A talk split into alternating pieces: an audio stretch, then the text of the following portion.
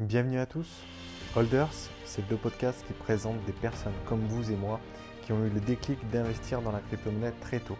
Influenceurs, investisseurs privés, institutions, je reçois chaque jeudi un nouvel invité pour vous aider à découvrir cet écosystème passionnant. Si vous appréciez ces interviews, n'hésitez pas à laisser un avis 5 étoiles dans la section Apple Podcast. C'est ce qui m'aide le plus à faire connaître la chaîne plus grand nombre. De, de déchéance climatique, de scandale environnemental avec le Dieselgate, etc., etc. Et on pense que ça peut changer. La voiture peut devenir un vecteur de changement positif. Ça peut être une industrie qui évolue vite. Bonne écoute les crypto-aventuriers. Bonjour à tous. Alors aujourd'hui, j'ai la chance d'accueillir Alexis de la team Revolt. Revolt, un nouveau projet très très ambitieux. Et je vais laisser immédiatement Alexis se présenter et euh, présenter euh, ce qu'est Revolt. Salut à tous, merci de me proposer de venir. C'est le tout premier podcast qu'on fait. Donc, euh, de toute façon, il faut toujours répondre oui au premier. Euh, donc, moi, je suis Alexis Marcadet. Ça fait une dizaine d'années que je, je suis en startup. J'ai bossé que dans des boîtes euh, à, à, impact et dans le monde de la mobilité. La dernière étant les scooters partagés de CityScoot, que j'ai rejoint au tout début et, que j'ai quitté quand il y avait 300, 300 salariés et, et 6000 scooters. Et, et, je suis un des cofondateurs de Revolt. On est huit associés, dont six à temps plein. Et Revolt a pour objectif de faire durer 100 ans les voitures électriques. Comment on s'y prend Avec trois grands piliers? Tout d'abord des ateliers, on fait les réparations les plus lourdes, euh, et ensuite des équipes mobiles qui se déplacent chez les clients, et euh, pour le petit diagnostic et les petites révisions. Et le troisième pilier, c'est la transparence qu'on met à tous les niveaux dans les actions qu'on réalise, dans, euh, les échanges avec nos, clients, dans la récolte d'informations sur leur voiture auprès des clients qu'on met à disposition de tout le monde. Tu as intégré, donc tu as créé révolte, vraiment par, par rapport à l'aspect environnemental du, de la problématique ou il y a eu d'autres facteurs qui ont fait que tu tu t'es retrouvé euh, sur ce projet? J'ai beaucoup de mal avec. Euh, je, ne vois pas comment on peut, à l'heure actuelle, avec les enjeux climatiques et les enjeux globaux, euh, réussir à, à, expliquer à ses enfants plus tard qu'on a bossé dans un, dans un monde, dans un monde professionnel pour faire de l'argent et qu'on verrait plus tard. Donc j'avoue que pour moi, je trouve qu'il n'y a pas beaucoup d'autres options que de bosser dans une boîte qui a de l'impact social ou environnemental. Et, et c'est pour l'impact que j'ai rejoint Revolt et c'est pour ça que mes associés sont là aussi. On pense que l'industrie automobile aujourd'hui est vraiment synonyme de, de, de, déchéance climatique, de scandale environnemental avec le Dieselgate, etc., etc. Et on pense que ça peut changer. La voiture peut devenir un vecteur de changement positif. Ça peut être une industrie qui évolue vite. Elle est d'ailleurs en pleine mutation à l'heure où on se parle. Et donc, c'est vraiment pour ça que j'ai rejoint ce projet, pour avoir encore plus d'impact, toucher plus de monde et, et pouvoir ensuite, plus tard, à, mes, à mon éventuelle progéniture, dire que je me suis battu quand il fallait, fallait faire une grosse transition globale. Revolt, c'est un projet qui a, qui a vu le jour à quand exactement? Alors, Revolt est né, euh, c'est un bébé du confinement, un bébé, de, un bébé Covid. Il y a pas mal de startups qui sont nées pendant le Covid. Ça vient du cerveau de mon associé Raphaël, qui est un directeur artistique scénographe euh, qui a bossé pendant pas mal d'années au Puy du Fou, qui a fait beaucoup de spectacles vivants, beaucoup de scénos, beaucoup de, beaucoup de, il a créé beaucoup d'histoires qui ont attiré beaucoup de monde. Et, euh, et il s'est posé des grosses questions pendant le confinement, entre autres parce qu'il était devenu jeune papa. Il a essayé de concilier sa capacité à raconter des histoires, son envie de, de, de, d'avoir de, de l'impact, euh, parce qu'il était devenu jeune papa et qu'il voulait un peu, un peu changer, et, euh, et son amour pour la voiture, parce qu'il a retapé une vieille DS avec son frère depuis, depuis une dizaine d'années, et il voyait que ça pouvait créer du lien. Donc il a mis tout ça dans une grande tambouille et il, en est sorti la marque Révolte, la mission, le manifeste, une bonne partie des, des, valeurs de la boîte étaient déjà créées dès le démarrage.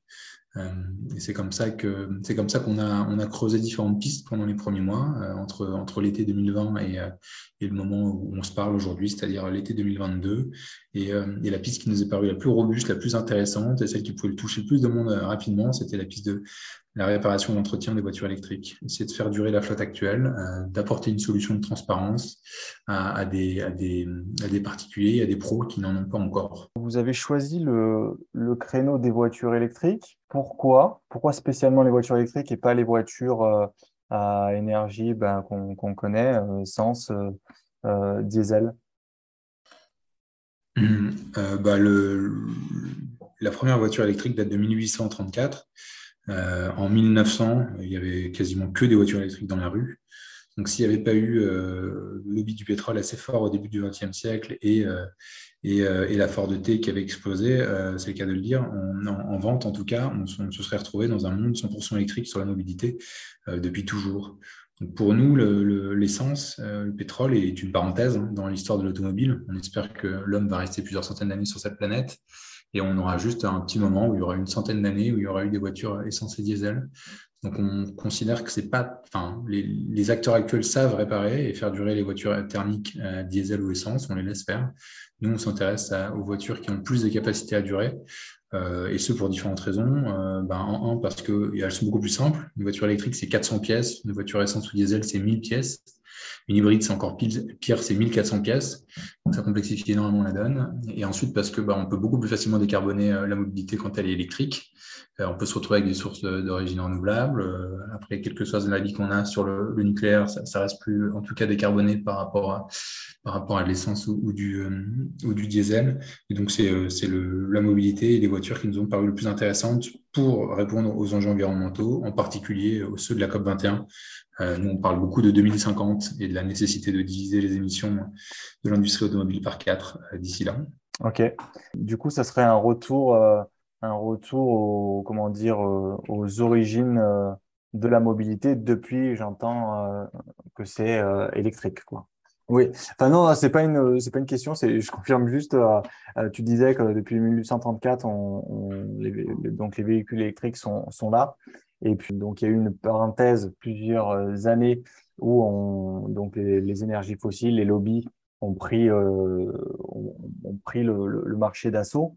Et puis là, ça serait de revenir un peu à, à, ce, donc à cette mobilité euh, à l'électricité avec donc une simplicité plus, comment dire, une meilleure simplicité sur la donc sur le nombre de pièces de fabrication, un impact euh, donc tu disais tu parlais de décarboner euh, que c'était plus facile du coup de revenir à tout ça. Ouais, en, dehors de facilité, en fait, euh, il faut pour, pour mesurer l'impact d'une voiture, il ne faut pas s'intéresser à ce qui sort du, du, tuyau d'échappement. Ça, c'est la manière actuelle qu'ont les, les pouvoirs publics d'essayer de, pousser l'industrie vers le, vers le, vers le, vers le, bien environnemental global, on va dire. Mais, le, mais ça, c'est un peu une connerie, parce qu'aujourd'hui, une voiture électrique, elle consomme rien euh, quand elle roule, mais elle a déjà consommé pas mal euh, pendant, la, pendant sa conception. Euh, les batteries, les terres rares, les matériaux qui sont dedans ont un impact carbone. Donc, une voiture électrique, quand elle commence à rouler, elle a, une dette carbone par rapport à une voiture thermique. Donc, elle doit rouler un certain nombre de kilomètres pour être plus, plus durable. Et ensuite, plus elle dure, plus elle est durable.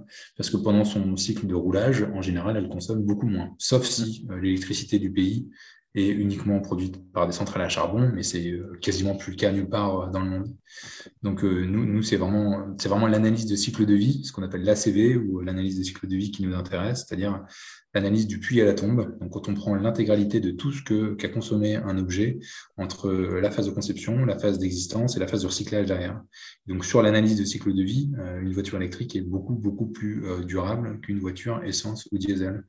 C'est pour ça qu'on s'attaque à ça. Et puis, euh, c'est pour ça qu'on pense que la, parenthèse essence et, diesel était une parenthèse euh, de, progrès et de succès parce que ça a permis à beaucoup de gens de se déplacer, mais c'était un peu une hérésie au sens environnemental. si on avait su les enjeux, on serait sûrement resté à l'électrique à l'époque. Tu fais bien de souligner qu'effectivement, euh, quand c'est en roulage, ça consomme moins, mais qu'il y a effectivement la partie aussi euh, fabrication où là, on va consommer, donc on va avoir un impact environnemental.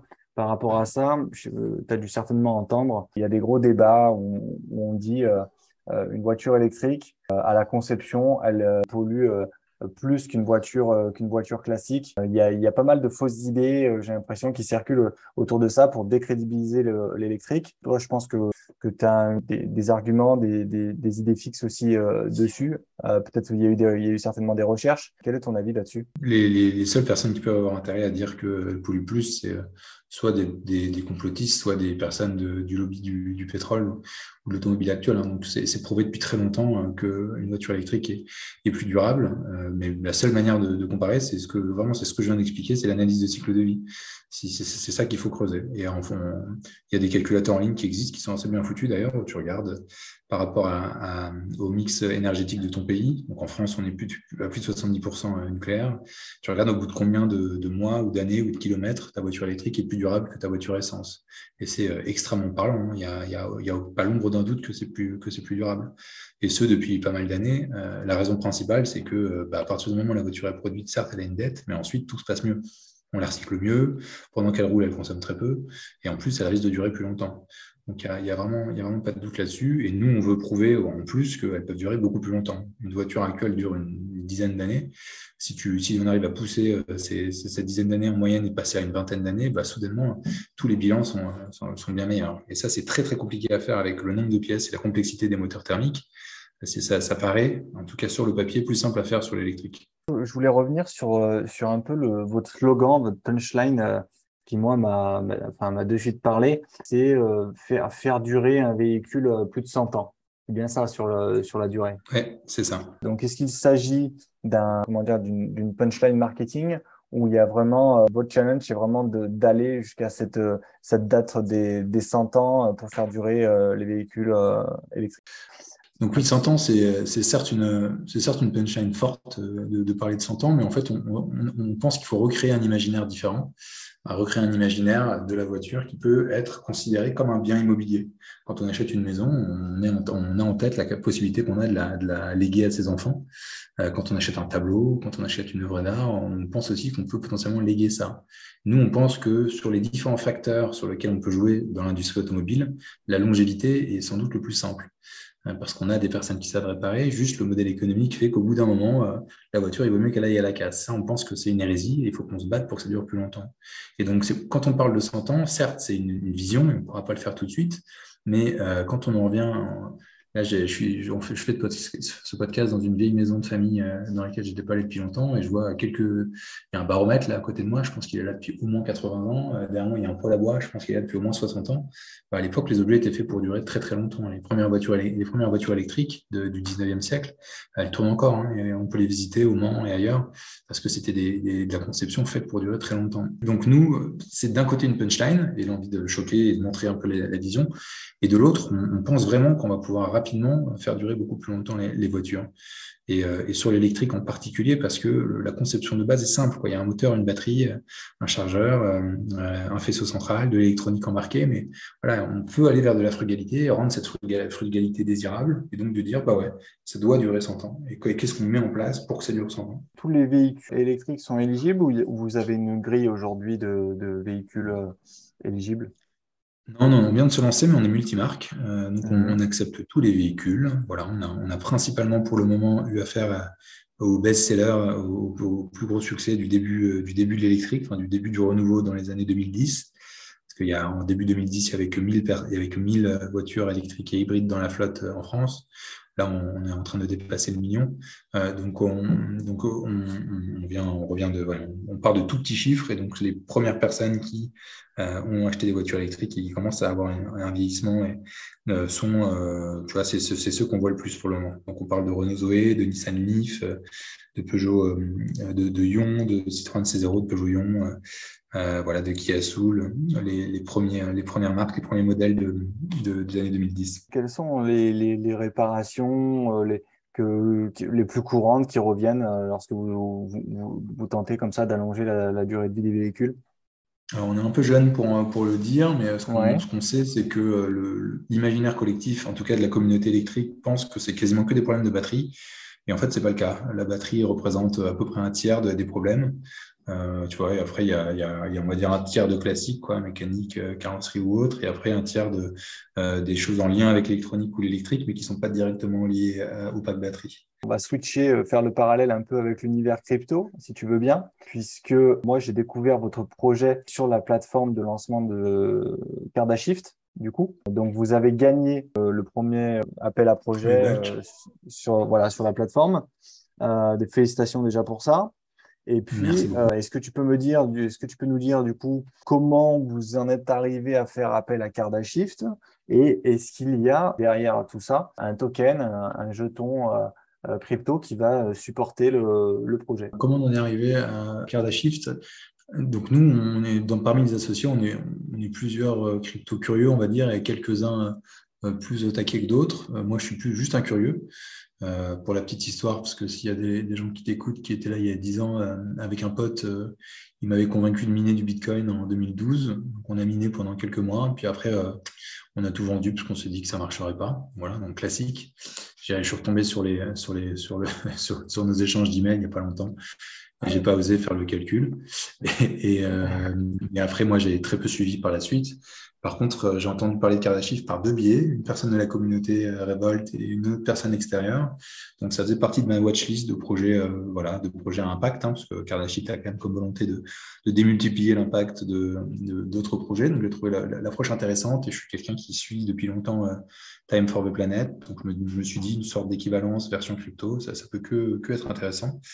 mais le moment où j'ai décidé de postuler, c'est quand j'ai découvert que dans leur mentor, il y avait des personnes que je reconnaissais de un peu de l'ancien monde, quoi, des, des quinquas, des sexagénaires que, qui me paraissaient assez robustes, et dont un que je connais directement parce que c'est mon oncle. Donc j'ai appelé pour lui demander ce qu'il pensait de l'équipe et il m'a dit qu'ils euh, étaient très bons. Donc je me suis dit, bon, ça ressemble pas à un bullshit euh, project, ça ressemble à il y a une vraie équipe derrière, euh, l'enjeu est bon, ça vaut le coup qu'on postule. Et, parce que ça prend du temps pour une startup de postuler et c'est toujours une réflexion à avoir sur est-ce que tu postules ou non à des projets comme ça. Euh, et, voilà, c'est comme ça qu'on a, qu'on a démarré. Est-ce qu'il y a euh, donc un, jeton qui va venir supporter le projet euh, ou pas? Ouais, donc le, le, le, fonctionnement de Kardashian, donc leur Launchpad, ils ont sélectionné 10 projets pour lesquels, sur 150 qui avaient postulé, on faisait partie des 10. Et ensuite, ils ont fait appel à leur communauté pour choisir ceux qui allaient le plus, le plus rapidement obtenir un token. Et, euh, on, a, on, a, donc, on a gagné le vote du public, donc on s'est retrouvé euh, premier sur, sur ce, ce, batch. Et, euh, donc il y a eu quatre boîtes qui, dont ils ont décidé de, de, de qu'ils ont décidé d'accélérer et d'avancer dans, dans l'étape de tokenisation, deux à court terme et deux à moyen terme par rapport à l'avancement des, des, projets.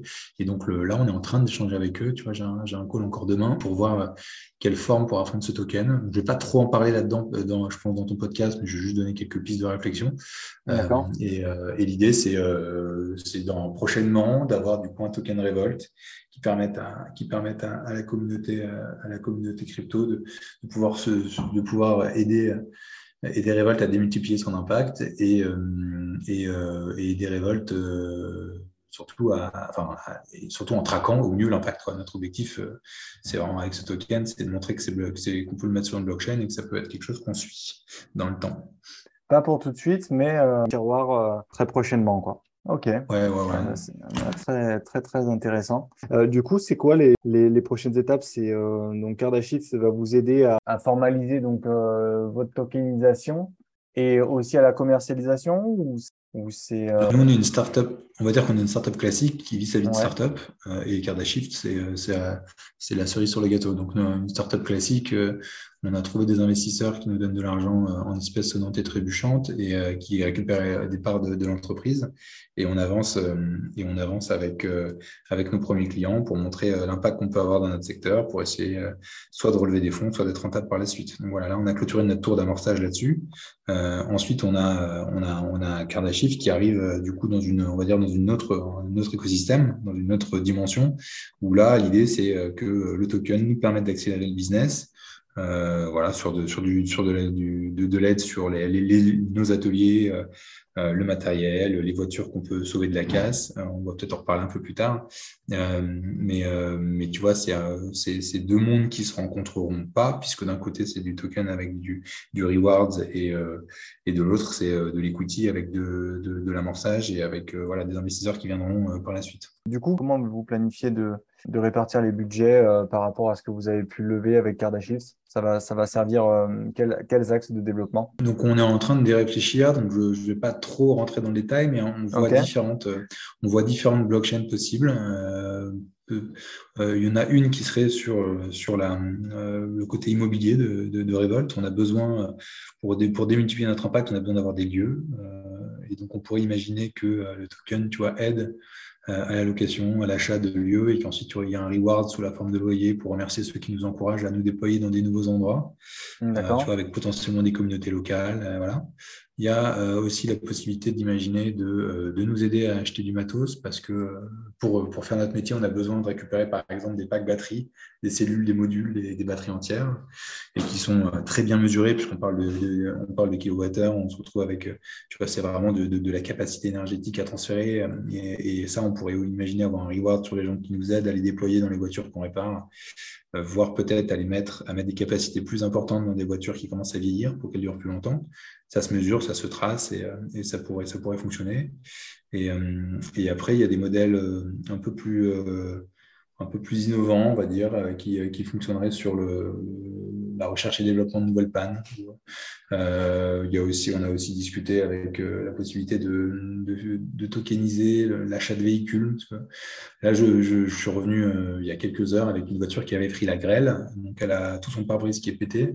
Un, il y a un épisode de grêle près de Vichy qui a, qui, a, fracturé des, centaines de, maisons. Euh, les couvreurs ont plusieurs années de boulot devant eux. Et donc, il y a plein de voitures qui ont aussi souffert de ça. Et quand il y a trop de boulot de carrosserie et de pare-brise, une voiture est, déclarée économiquement irréparable. Donc, c'est comme si on lui mettait, tu vois, un, label sur le, sur le capot en disant euh, bon, euh, allez simple pour la casse, quoi. Allez directement à la casse, ne passez pas par la case de réparation. Parce qu'en gros, si tu fais des réparations normalement, bah, ça va coûter trop cher, donc la voiture doit aller à la casse. Alors que le moteur, la batterie va bien. Et donc, le, cette voiture, tu vois, nous, euh, normalement, si on la joue euh, économie classique, ça nous prendrait beaucoup de temps dans un coin du garage quand on a un peu de temps libre de la faire, de la réparer tranquillement pour un jour la faire rouler. Mais on peut imaginer qu'on se retrouve à, à démultiplier euh, le, le, nombre de véhicules qu'on arrive à sauver de la casse. Et ça, pareil, ça, ça pourrait être une blockchain, ça peut se mesurer. Donc, ça nous intéresse aussi voilà, il y a, d'autres options qui sont en cours de réflexion, mais tu vois, ça, ça, va, ça va être une de ces pistes-là qu'on va creuser, celle qui a le plus d'impact et sur laquelle on, créera notre token. D'accord. Et typiquement, du coup, puisque tu as pris l'exemple de ce véhicule que tu as récupéré de la grêle, euh, ça, va être, ça va être quoi la suite? Vous allez récupérer les pièces récupérables Vous allez remettre en service le véhicule en, dans, la, dans la vieille économie, euh, ça, ouais, tu la gardes pour pièces ou sinon tu la retapes par-ci par-là et un jour tu la revends. Là, la logique avec la nouvelle éco et dans le Web 3, ça serait de dire que grâce au token, on achète ces voitures-là, on les retape et ensuite on les vend ou on les loue et là on donne un reward à ceux qui nous ont permis de les sauver. D'accord. On arrive, on, on, insuffle, on, on, insuffle un modèle économique nouveau avec ça. Vous avez, vous avez un agrément de professionnel pour pouvoir récupérer euh, les véhicules euh, qui sont économiquement euh, jugés. Oui, bah, on est garagiste. Ouais, D'accord. Il n'y a, que les garagistes qui ont le droit, tu vois, de, de récupérer ces voitures-là. Euh, du coup, tu disais que vous interveniez, euh, donc euh, c'était possible, donc vous vous déplaciez et que vous aviez aussi des garages. C'est des garages dont vous êtes propriétaire, vous êtes, vous êtes co-associé. Ça se passe comment exactement?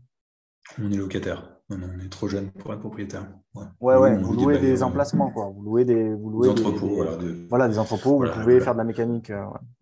La grosse différence avec des garages classiques, c'est que euh, tu n'as pas, pas, les mêmes normes de sécurité, les mêmes, la même logistique interne pour un garage électrique. Donc, euh, nos, garages ressemblent par certains points à des garages classiques et il y a d'autres choses qui sont assez, assez différentes. D'accord. Ok. Et vous êtes euh, donc euh, à, travailler à, maintenir ces véhicules aujourd'hui Vous êtes euh, entre co-associés ou vous avez d'autres vous sous-traitez hmm. On n'est que entre associés, on ne sous-traite pas et on, a, et on, a, on commence à avoir une petite équipe. là, on, se parle en août 2022 et on va avoir, tu vois, en septembre, une partie de l'équipe qui va grossir. Donc, on va passer d'une petite dizaine à une petite quinzaine. D'accord. Ok principalement des, euh, des, des, mécaniciens, des électrotechniciens ou plutôt Voilà, ce qu'on appelle nous des, des e-mécanos, des mécaniciens spécialisés électriques, c'est ça. Sauf que ça ne se recrute pas parce que ça n'existe pas vraiment. C'est un nouveau métier, donc on, on, crée un peu les nouvelles règles du jeu sur ce métier. Par rapport à tout ce qu'on a dit, vous aujourd'hui, votre activité, elle est lancée.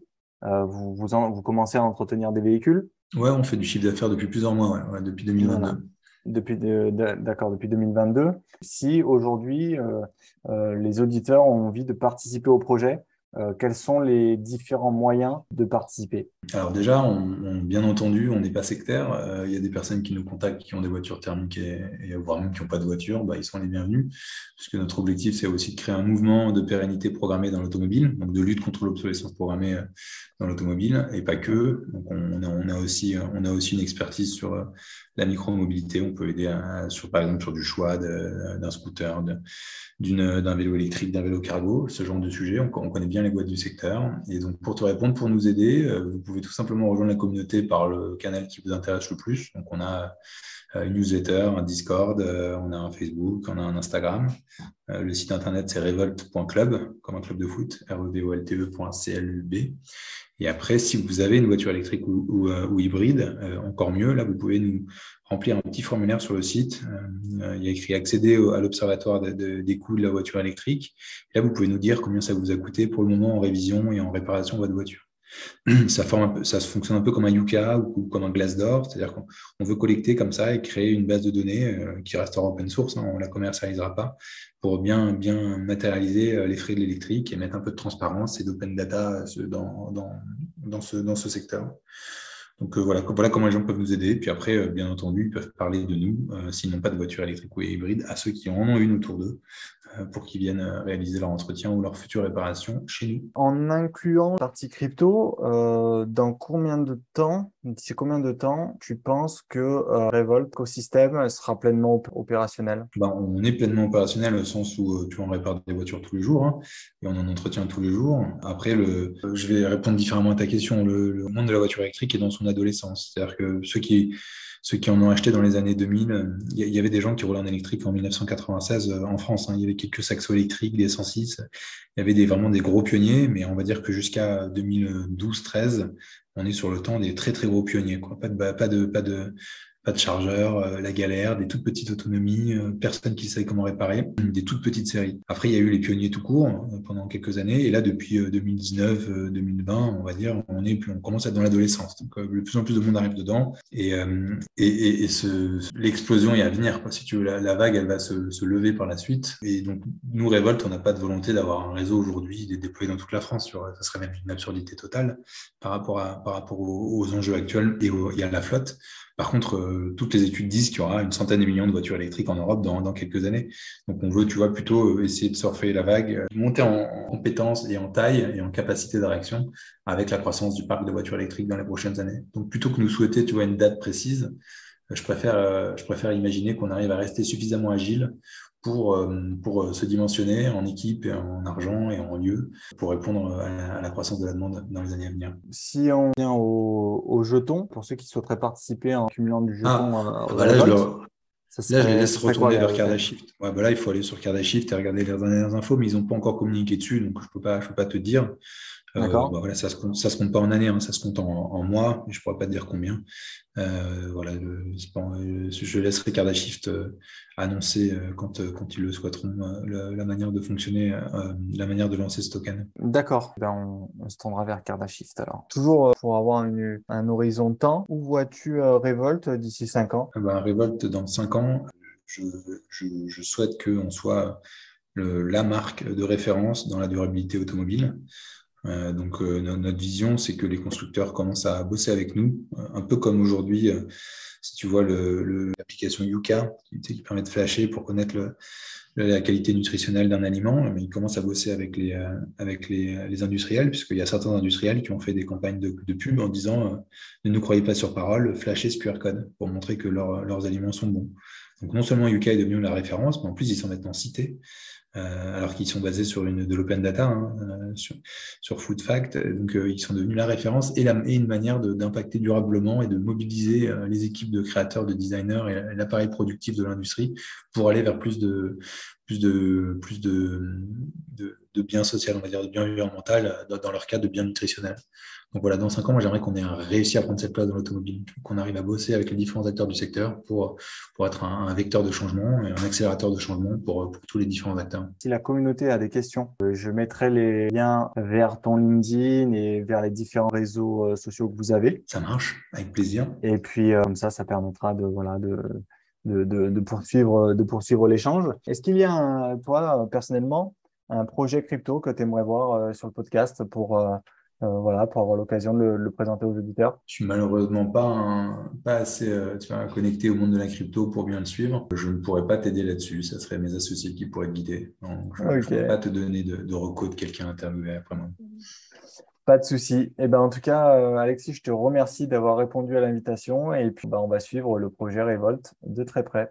Merci beaucoup. Merci à tous d'avoir écouté jusque maintenant. À bientôt. Si vous appréciez ces interviews, n'hésitez pas à laisser un avis 5 étoiles dans la section Apple Podcast. C'est ce qui m'aide le plus à faire connaître la chaîne au plus grand nombre